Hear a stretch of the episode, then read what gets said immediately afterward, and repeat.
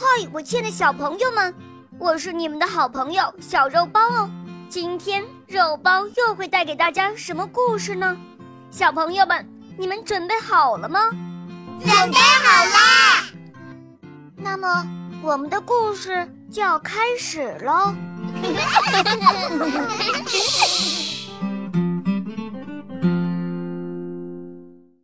《西游记》三打白骨精第二集。妖精没吃到唐僧肉，当然不会善罢甘休。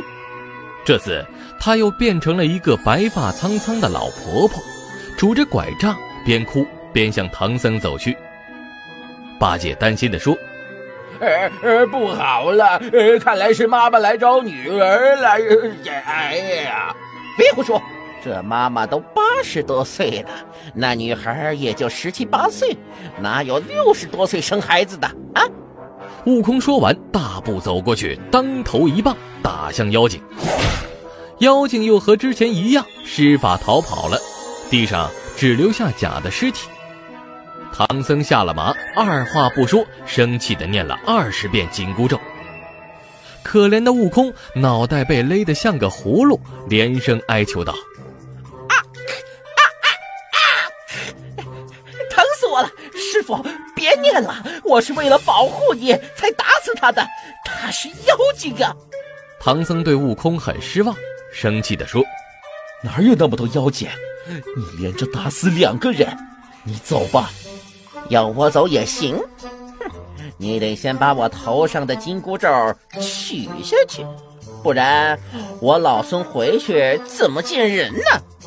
可是，菩萨只教我念紧箍咒。”没教我松骨咒啊！你不去了我头上的箍，我还得跟着你。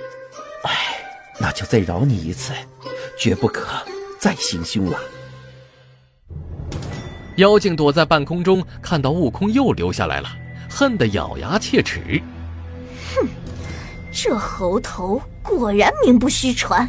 哼，要不是他，我早就吃到唐僧肉了。我得再想个办法。于是，妖精又变成了一个拄着拐杖的老公公，边走边念佛。八戒看到走来的老公公，赶紧告诉师傅：“呃呃，师傅，呃，你看这个老公公，呃，肯定是来找他老婆。大师兄打死了他的女儿和老婆，这大师兄要是走了，呃，就得咱们受惩罚呀。”悟空一听，生气的骂道。别胡说，小心吓到师傅！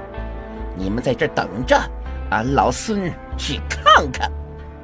悟空走到老公公面前，问道：“老头，你去哪里呀？”啊，我来找我的老婆和孩子，他们一直没回家，我担心啊，他们遇到老虎。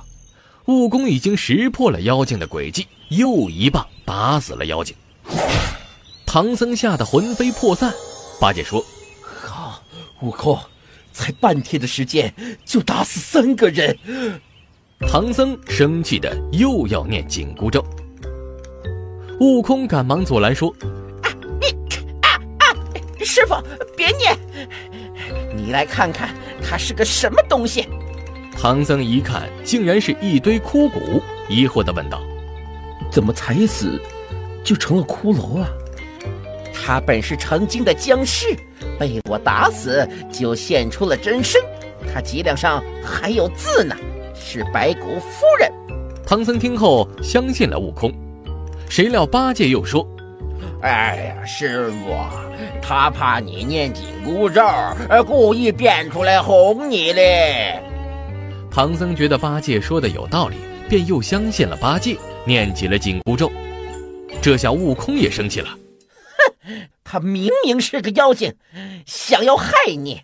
俺老孙为你除了害，你却信了呆子的谗言，屡次赶我走。俺老孙如果走了，怕你手下没人保护，更会被妖怪欺负。唐僧却说：“悟能和悟净都不是人啊，他们也能保护我。”见唐僧如此绝情，悟空两眼落泪，说。我早就是，只是头上多了这个箍，哪怕我离你十万里，你一念咒，我的头也疼。唐僧一气之下写了一张贬书，说：“猴头，我再见你，就坠阿鼻地狱。”悟空收了贬书，想要拜别唐僧，唐僧却不让拜。悟空就用毫毛变出三个替身，分四面跪拜。唐僧无处躲避，只好受了一拜。悟空又叮嘱沙僧：“三师弟，你是个好人，要提防八戒的闲言碎语。